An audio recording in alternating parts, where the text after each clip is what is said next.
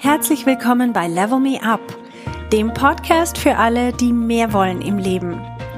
Mein Name ist Verena Tschudi und ich teile hier meine Erkenntnisse und Erfahrungen als Manager, Working Mom und Coach. Mein Ziel ist es, dich zu inspirieren, damit du auch an dich selber glaubst und dir das Leben erschaffst, das du dir wünschst.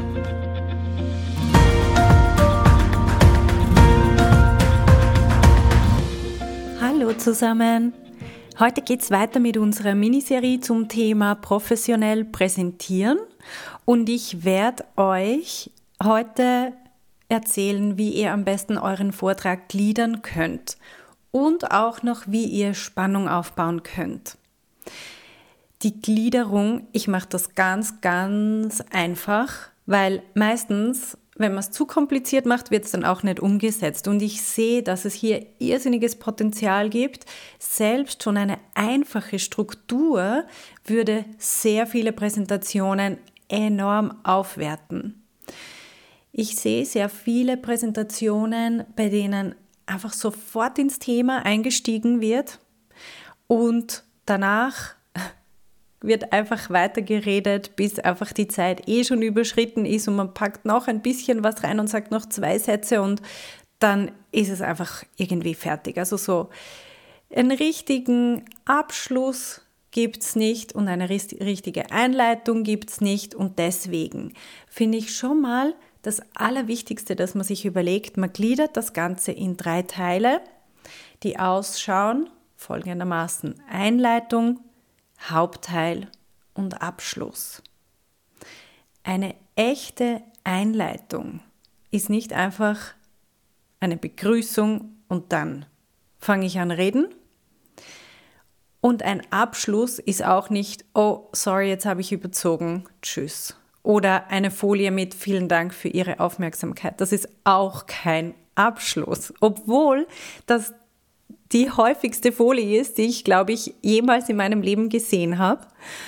Auf jeden Fall möchte ich euch ein bisschen darstellen, was ich unter einer anständigen Einleitung verstehe und warum auch ein richtiger Abschluss wichtig ist. Wir haben beim letzten Mal gehört, wir haben uns Gedanken gemacht, wer überhaupt unser Publikum ist und wo die herkommen, was gerade in ihren Köpfen abgeht. Und das brauche ich, wenn ich mir eine Einleitung überlege die Einleitung, da geht es noch nicht um das Sachliche, da geht es noch nicht um den Inhalt. Die Einleitung, das sind die ersten paar Minuten, die sind much entscheidend für den Beziehungsaufbau zwischen mir und meinem Publikum. Und dort entscheidet sich, ob das Publikum alles, was ich nachher sagen werde, ernst nehmen wird oder sehr kritisch beäugen wird oder überhaupt zuhören wird oder in den ersten fünf Minuten entscheiden die, ob sie ihren Laptop hervornehmen und irgendwas anderes nebenbei arbeiten. Deswegen ist es so wichtig, dass wir uns eine wirkliche Einleitung überlegen, dass wir nicht irgendwie darüber hinweg huschen und dann schnell ins Thema springen, sondern dass wir das wirklich ernst nehmen und die Leute dort abholen, wo sie jetzt gerade stehen. Also, wie schaffe ich das? Das Publikum will aktiviert werden. Sie wollen, dass ich eine Beziehung zu ihnen aufbaue. Sie wollen, dass ich eine Connection aufbaue zwischen dem, wo ich gerade stehe und wo sie gerade stehen. Und das kann ich machen auf verschiedene Arten. Am besten ist es, wenn ich irgendein Tagesgeschehen nehme, das die Leute betrifft und ich stelle zum Beispiel eine Frage. Wer ist heute mit dem Auto gekommen? Dann werden ein paar ihre Hände heben und die anderen werden ganz neugierig durch die Gegend schauen und einfach mal schauen, ja, wer ist denn mit dem Auto gekommen? Und sie werden wahrscheinlich sich so heimlich ins Fäustchen lachen. Diese Umweltsünder, ich äh, bin ja mit dem Zug gekommen.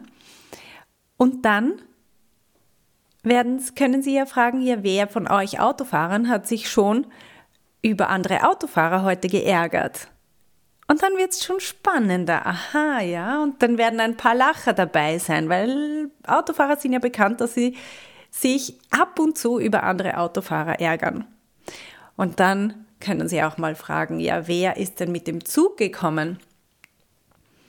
Ja, mit dem Zug sind wahrscheinlich auch ein paar gekommen oder halt mit dem Fahrrad. Und dann kann man auch noch fragen, wer von Ihnen ist denn, hat oder hat sich heute schon über andere Passagiere geärgert?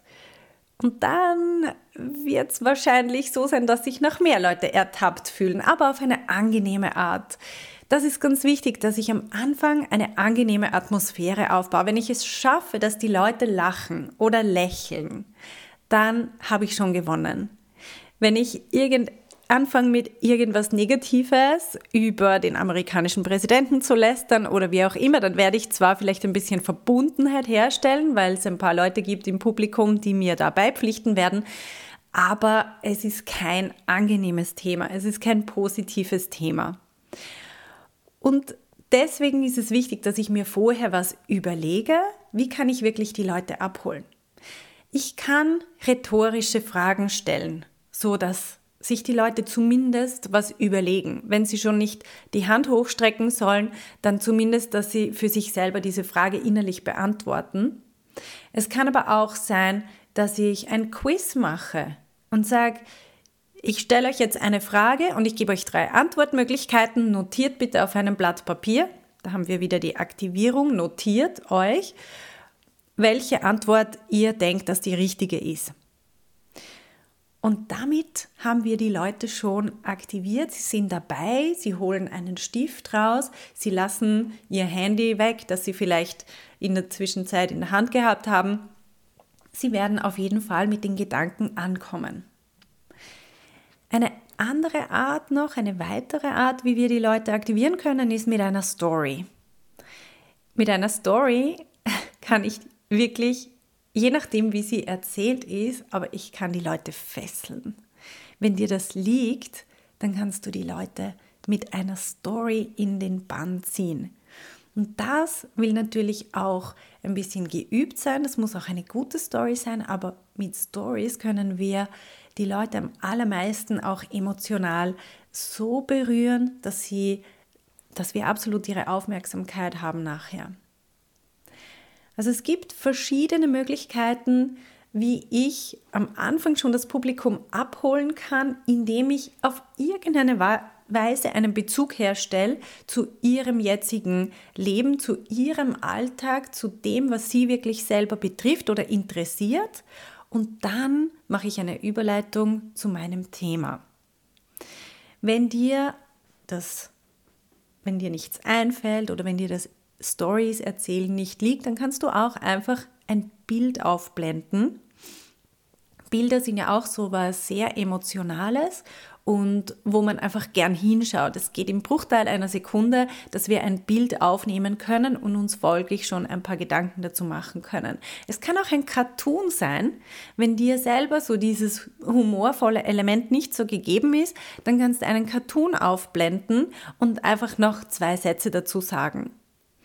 Bei der Einleitung ist mein Tipp, lern sie auswendig, zumindest die ersten zwei Sätze. Mehr als die ersten zwei Sätze ist meistens auch gar nicht notwendig, aber schau, dass du wirklich weißt, was deine ersten zwei Sätze sein werden. Schreib sie dir auf und wiederhol sie so lange, bis sie flüssig sind. Wir haben meistens, wenn wir ein bisschen im Schwung sind, haben wir überhaupt kein Problem mehr, flüssig zu reden.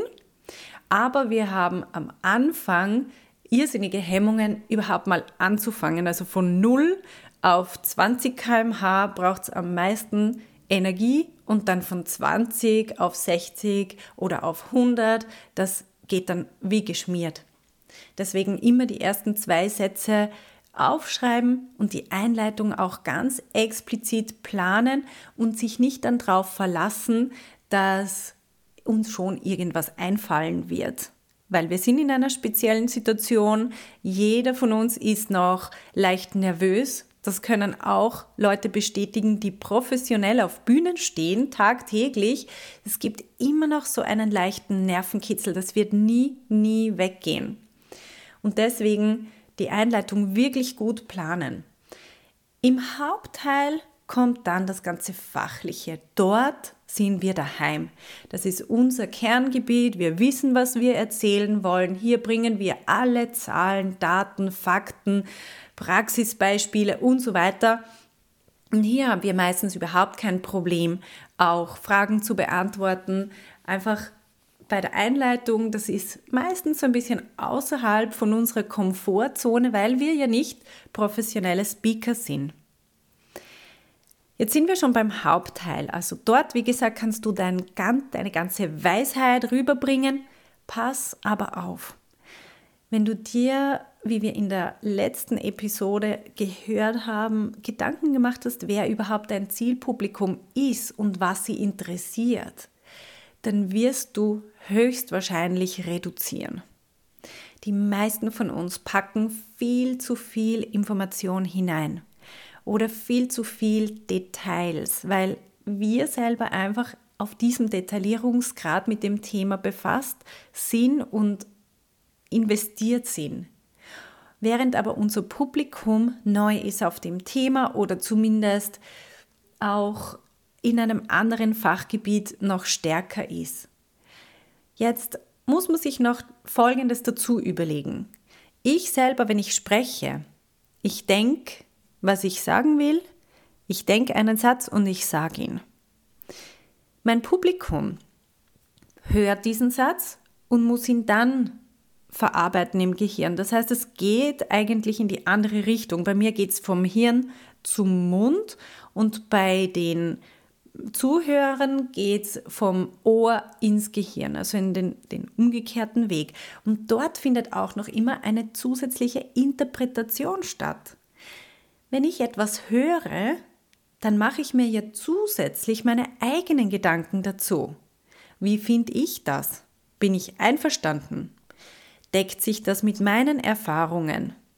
Was habe ich schon mal dazu gelesen, gehört? Vielleicht sogar widersprüchliches. Plus haben die Leute immer auch noch im Hinterkopf ihre ganz eigenen privaten Gedanken.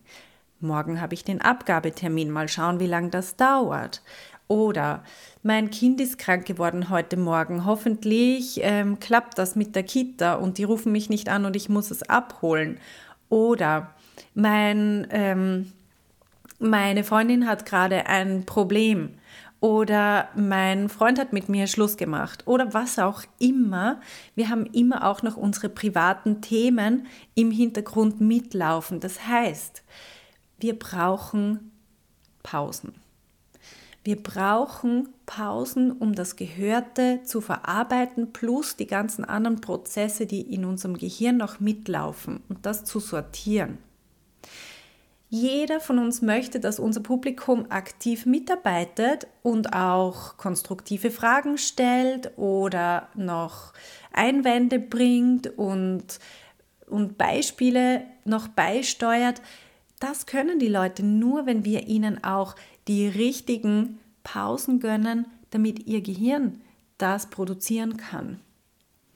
Man sagt, dass es im Durchschnitt sieben Sekunden braucht an einer Pause, bis sich die erste Person meldet. Also ich stelle eine Frage oder ich mache eine Aussage und dann müsste ich sieben Sekunden Pause machen, bis sich die erste Person zu Wort meldet. Also sei dir einfach bewusst, dass wenn du in diesem Hauptteil runterratterst, so viel wie möglich reinpresst an Information in die paar Minuten, die du hast, tust du dir selber keinen Gefallen. Die Leute werden aussteigen, früher oder später. Sie werden es nicht spannend finden und sie werden sich auch nicht aktiv einbringen. Also hier auch weniger ist mehr. Konzentriere dich auf eine Kernaussage. Wenn du dein deinen Hauptteil vorbereitest, überleg dir immer, was ist das Ziel von meinem Vortrag? Was möchte ich effektiv erreichen? Und dann, was möchte ich, dass die Leute zum Schluss wissen und mitnehmen? Und das muss ein einziger Satz sein, ein klarer, kurzer Satz. Stell dir vor, du bringst einen Vortrag, der kann egal wie lang sein. Der Hauptteil kann 10 Minuten sein oder eine Stunde. Und nachher laufen die Leute raus und jemand fragt sie spontan, was war die Kernaussage? Sie wissen es nicht. Dann hast du was falsch gemacht. Wenn sie dann anfangen über dieses und jenes und er hat auch noch das und sie hat noch dort und hin und her, dann hast du deinen Job nicht gut gemacht. Es muss eine Kernaussage da sein. Und wenn die nicht klar ist, dann hast du zu viel geredet. Das heißt, reduziere, mach dir deine Kernaussage klar, schreib sie auf. Das soll sowas wie ein Slogan sein, den man am besten auf ein T-Shirt drucken könnte. Und dann bringst du den immer wieder. Dir selber kommt das vielleicht blöd vor, du denkst, aber das habe ich ja schon gesagt, ich habe das ja schon in der Einleitung gesagt. Nein, deine Kernaussage, deinen Slogan, den darfst du immer wieder wie einen Refrain in einem Popsong immer wieder bringen zwischendurch. Wenn du einen inhaltlichen Teil, ein Kapitel abgeschlossen hast, dann bringst du diesen Slogan wieder. Du kannst ihn aufblenden auf einer Folie. Du kannst ihn auf dein Handout schreiben. Aber wiederhole ihn auch im Vortrag immer wieder in rhythmischen Abständen. Dann ist es wie der rote Faden, wo sich die Leute festhalten können. Aha, ja, deswegen hat sie jetzt dieses Beispiel gebracht. Oder deswegen hat sie jetzt dieses Argument ausgeführt, weil, aha, jetzt sind wir wieder da. Jetzt hast du die Leute wieder. Also diese Kernaussage ist wirklich das A und O von deinem Vortrag. Und wenn du diese Kernaussage hast, dann wird es dir auch viel leichter fallen, den Inhalt rund um diese Kernaussage zu strukturieren. Das heißt, du kannst alles weglassen, was nicht deiner Kernaussage dient. Und es wird dir viel leichter fallen, die Praxisbeispiele auszuwählen, weil sie deine Kernaussage unterstützen. Und ein Beispiel, das zwar vielleicht für dich sehr interessant ist, aber nicht zu deiner Kernaussage passt, das lass einfach rigoros weg. Okay, so viel zum Thema Hauptteil. Jetzt kommen wir zum Abschluss. Wenn du mit deinem Hauptteil zum Ende gekommen bist, dann plane dir einen fixen Zeitabschnitt für den Abschluss ein. Der Abschluss, der sollte nicht verloren gehen aus Zeitgründen. Das heißt, schau auf die Uhr und fünf Minuten vor Schluss machst du eine Pause und gehst dann bewusst in den Abschluss über. Du kannst mit deiner Stimme, indem du deine Stimme änderst, auch indem du vorher eine Pause machst, indem du deine Position im Raum änderst und zum Beispiel zu deiner Ausgangsposition wieder zurückgehst, kannst du signalisieren, jetzt kommt der Abschluss. Der Abschluss sollte noch einmal abrunden, was du gesagt hast. Hüte dich bitte davor, ganz wichtig, noch einmal ins Thema einzusteigen und noch einmal einen Kreis aufzumachen, sondern fass deine Kernaussage noch mal ganz kurz zusammen. Und dann wäre es schön, wenn du die Überleitung zu der Einleitung schaffen könntest. Das heißt, du nimmst das Thema von der Einleitung wieder auf. Wenn du dort eine Story erzählt hast, dann machst du den Bogen zu dieser Story jetzt zu. Du fasst das nochmal auf und erzählst sozusagen das Ende deiner Story oder warum jetzt das ganze Thema da dazu passt. Wenn du ein Quiz gemacht hast, bringst du ganz zum Schluss die Auflösung.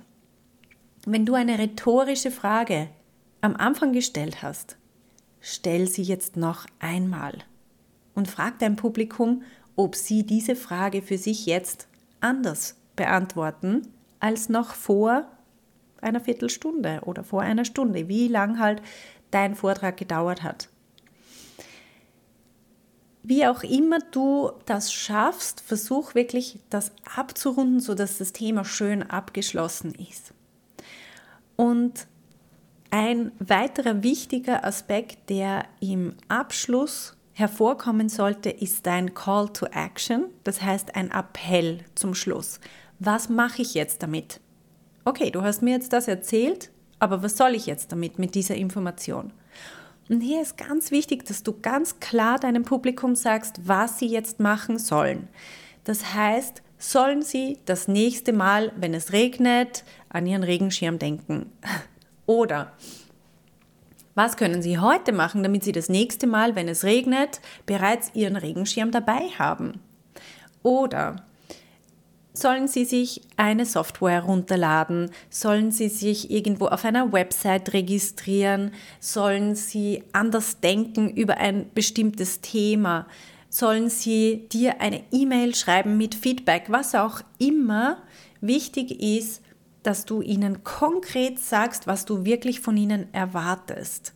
Deswegen ist es so wichtig, dass du dir ganz am Anfang dein Ziel überlegst. Weil wenn du gar nicht weißt, was überhaupt dein Ziel ist, warum du das Ganze jetzt machst, dann ja, wird es dir schwerfallen, hier einen Appell zu formulieren.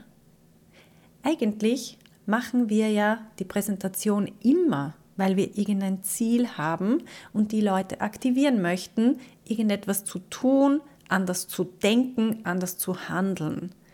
Und deswegen können wir es ihnen auch ganz klar und deutlich sagen, ganz zum Schluss.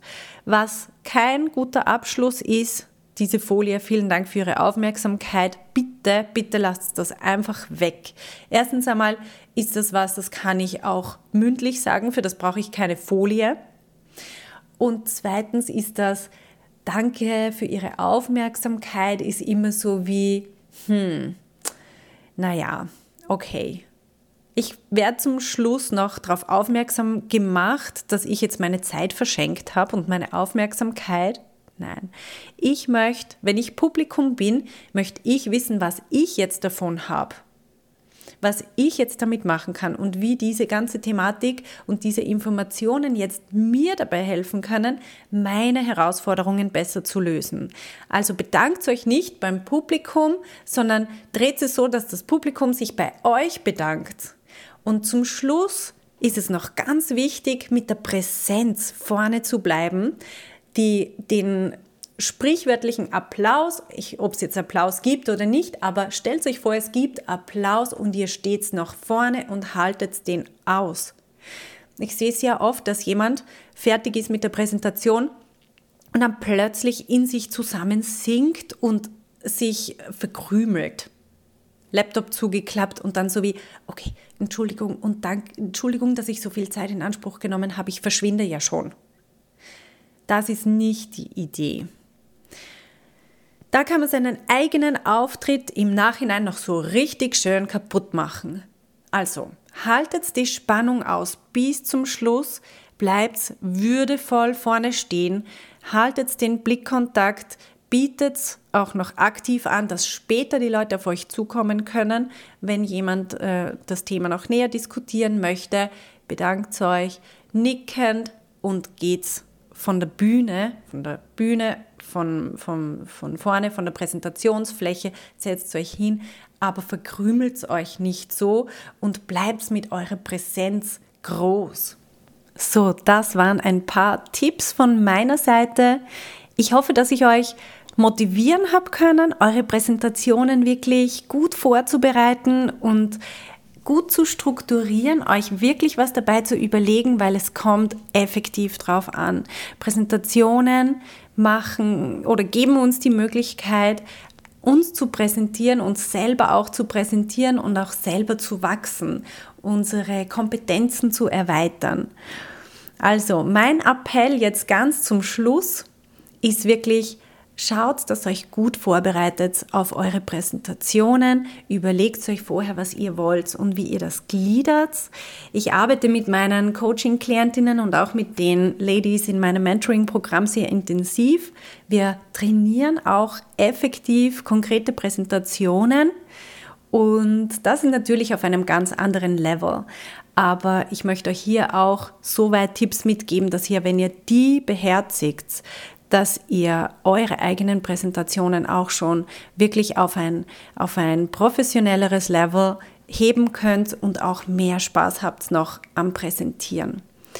Nächstes Mal geht's weiter. Wir schauen uns an, wie wir Spannung aufbauen und auch Tipps und Tricks zum Thema Körpersprache. Also, bis nächste Woche. Ciao. Hey, Wenn du eine effektive Veränderung in deinem Leben wünschst, dann musst du vom Zuhören ins Tun kommen. In meinem Coaching-Programm Level Me Up gebe ich dir praktische Tools und Tipps, damit du genau das erreichst, was du dir wünschst. Schau auf verenachudi.com slash coaching und werd auch eine von den Frauen, die die Welt verändern.